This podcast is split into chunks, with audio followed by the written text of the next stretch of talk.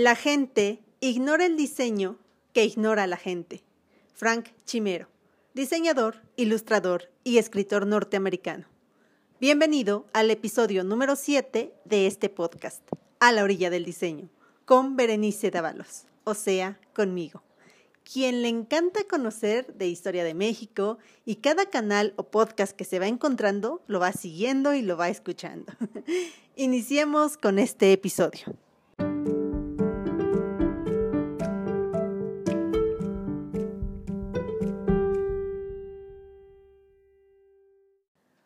Hola, hola.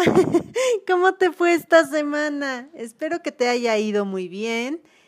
Quiero contarte que yo estoy muy contenta porque el martes fue Día Internacional del Diseño. Y bueno, aparte de felicitar a tu diseñador favorito, abrazarlo, invitarlo a salir y comprarle todo lo que él te pida, también este día está pensado para reconocer el valor de esta profesión y su capacidad para generar cambios positivos en el mundo. Déjate cuento un poquito de este día porque es uno de mis días favoritos del año.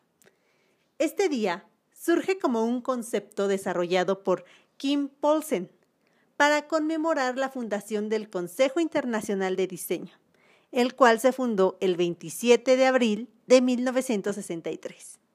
Su nombre ha cambiado conforme ha pasado el tiempo. En 1991 se estableció como Día Mundial del Diseñador Gráfico. Por eso en Facebook ves un montón de publicaciones felicitando a todos los diseñadores gráficos y pues las imágenes estas que dicen feliz día del diseñador gráfico y cosas así. Pero eso fue en 1991. En el 2012 cambió su nombre a Día Mundial del Diseño de la Comunicación. Y en 2015 Día Mundial del Diseño. Pero no fue hasta el año pasado que ya se nombró como Día Internacional del Diseño. Y su intención es promover las voces de diseñadores gráficos, diseñadores de comunicación, industriales, todo, todo diseñador que contribuye a mejorar el mundo. Cada año, esta fecha tiene una temática en específica. Y la de este año, puf, me encantó, me enamoró. El tema es diseño para todos y cada uno. La idea general es que todas las personas merecen vivir en un mundo bien diseñado. Y estamos hablando de sistemas, lugares y objetos que les facilite la vida y les ayude a ser prósperos. Con esta temática se desafía a los diseñadores a que reflexionen sobre el bienestar de las personas dentro de sus propios entornos y para encontrar soluciones que les ayude a mejorar sus vidas. Y hubo dos grandes preguntas, regularmente son cuatro, pero aquí hubo dos, de las cuales quiero profundizar un poquito más en este episodio. Primero, quiero decir que la temática de este año me encantó, creo que ya la dije anteriormente, pero sí me encantó porque resonó muchísimo con la idea que tengo sobre mi estudio de diseño, sobre Mishi Design. Y ahorita te voy a explicar el por qué. Primero, vamos a profundizar en una de las preguntas que me gusta mucho. Bueno, todo me gustó, ya lo sé. Pero primero, ¿quiénes son todos y cada uno y cuál es su contexto? Bueno, como dije anteriormente, la cosa es que los diseñadores se enfoquen en sus entornos locales. Y para mí, o sea, quiero abarcar la palabra todos y quiero hablar exclusivamente del área comercial del diseño en la cual yo me especializo o en la cual yo trabajo, que es el diseño de identidad corporativa o branding. Y, para, y cuando hablamos de todos, yo me voy a enfocar en especial a los microemprendedores. ¿Quiénes son? De acuerdo con la Secretaría de Economía, son aquellos negocios que tienen menos de 10 empleados y generan anualmente hasta 4 millones de pesos en ventas. Representan el 95% del total de las empresas. Y algunos ejemplos son panaderías, salones de bellezas, farmacias, florerías, restaurantes, etcétera, etcétera, etcétera. ¿Cuál es su contexto? Para empezar, no tienen una estructura definida por la limitante de trabajadores, ya que regularmente son dos niveles de jerarquía, el dueño y los empleados. Su participación en el mercado suele ser local o muy limitada. A veces solo es como la colonia, la panadería o gimnasio de la colonia, o como ya dije, limitada si deciden hacer envíos a ciertas partes de la República. No cuentan con una gran inversión de capital, por lo que su flujo de efectivo va día a día. Y a esta respuesta va unida la segunda pregunta. ¿Cómo puede hacer el diseño que las personas vivan bien y prosperen? Y por personas me voy a enfocar en los microemprendedores. Como ya mencioné en uno de mis reels de Instagram, que espero ya me estén siguiendo, si no vayan y síganme, la forma en cómo para mí el diseño puede mejorar la vida, o mejor dicho, los negocios de estos microemprendedores, es no alejarlos del diseño. ¿A qué me refiero? Los diseñadores gráficos, pero sobre todo los grandes diseñadores, siempre nos van a decir a todos los demás, no regales tu trabajo o véndete caro. Es más, hace tiempo, fue como en noviembre del año pasado, uno de estos grandes diseñadores de renombre publicó en sus redes sociales que le preocupaba que el diseño dejara de ser redituable. ¿A qué se refería?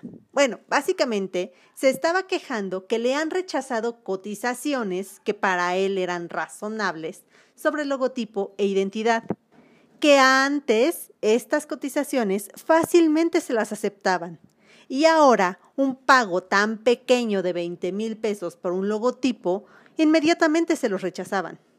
Lo que me lleva a pensar, si los microemprendedores son el 95% de las empresas en México, quiere decir que ahí es donde se necesitan los servicios de diseño para que ellos puedan lograr diferenciarse y competir. Y si analiza su contexto, donde el máximo que vende un microemprendedor al año son 4 millones de pesos, en ventas, que no es lo mismo que ganancias, entonces tú, como diseñador de renombre, le quieres cobrar 20 mil pesos por un logo, obviamente no le va a convenir. Su contexto no le permite pagar esas cantidades por algo a lo que no le percibe un valor, un valor como el que el diseñador sabe que tiene. Debemos entender que todo cambia, las industrias están cambiando, no solo la de diseño. La cultura va cambiando y la percepción de valor, ya sea en este caso el logotipo, no es lo mismo que antes. Cuando se iniciaba los logos, unos pocos podían darse el lujo de contar con uno de estos.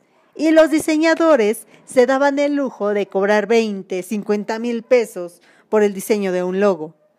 Recuerdo que cuando estaba en la universidad, un profesor nos decía que conocía un diseñador que por hacer el diseño de una tarjeta de presentación podía llegar a cobrar hasta 10 mil pesos. Y con todos estos cambios, también hay que pensar cómo están dando solución a este problema los clientes hoy en día. Y recordando la, la publicación de Facebook de este diseñador, recuerdo que se estaba quejando de páginas donde se armaban los logos. Y sí, existen los logo makers, que son páginas que puedes hacer el diseño de tu logo gratis o por una mínima cantidad gracias a galerías de recursos gráficos y fuentes de catálogo, las cuales vas seleccionando para ir armando conforme a ti te vaya agradando. Prometo ampliarles un poquito más este tema en otro episodio. Ahorita este no es el caso, pero sí me gustaría tocar un poco de los logo makers más adelante. Bueno, también no solo existen estas páginas, también hay páginas de concursos de diseño por si están buscando algo semiprofesional. Sí, estas son soluciones. Son soluciones armadas con sus limitantes, pero les están funcionando a algunos microempresarios porque los ponemos en un dilema. Por un lado, tenemos a estos super diseñadores gráficos que les quieren cobrar las perlas de la Virgen por un logotipo, porque pues hay que venderse caro. Y por el otro lado están estas soluciones prediseñadas. Entonces, ¿qué mensaje les estás dando? Les estás diciendo, sí, el diseño profesional es lo mejor, pero se paga caro. Pero como tú eres un microempresario, pues te vas a tener que ir a las soluciones donde sacrificarás la calidad, pero vas a tener un loguito ahí para tu negocio. A esto me refiero con no alejarlos del diseño. O sea, el diseño, y me voy a diseño de un logo, para mí, para Berenice Dávalos, es brindar una herramienta comercial que les va a servir en su negocio. Si se hace o se diseña de forma correcta, les va a ayudar no solo a distinguirse, va a poseer elementos que va a transmitir si el negocio es serio, si el negocio es juvenil, si le estamos hablando a los niños o si queremos conectar con las amas de casa. Y si esta herramienta la podemos hacer asequible a ellos, estamos contribuyendo a la economía del país, porque es brindarle a estos microempresarios elementos para comunicarse con sus clientes, para reforzar sus experiencias y, claro, obviamente, para distinguirse unos de otros.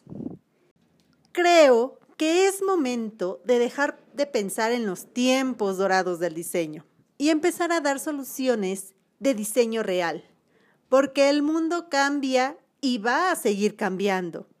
Y si sigues tratando de forzar la vida a que se acomode a esas expectativas del pasado, vas a terminar estrellándote con la realidad. Y justo por eso me encantó este tema, porque realmente es lo que yo estoy buscando con mi estudio de Mishi Design. Sí, lo sé, manejo precios bajos, porque es bajos para algunos diseñadores, pero la verdad no le estoy vendiendo a esos diseñadores. Me enfoco en dar soluciones prácticas, útiles y con calidad profesional a microemprendedores para contribuir a que logren esos sueños que los motivó a poner ese negocio. Espero que te haya gustado este episodio. Me encantó poder exponerte este punto que tengo bastante claro con mi negocio. Impulsar los sueños de emprendedores un logo a la vez. Y esta ahora es la parte que más me gusta. Quiero conocer tu opinión.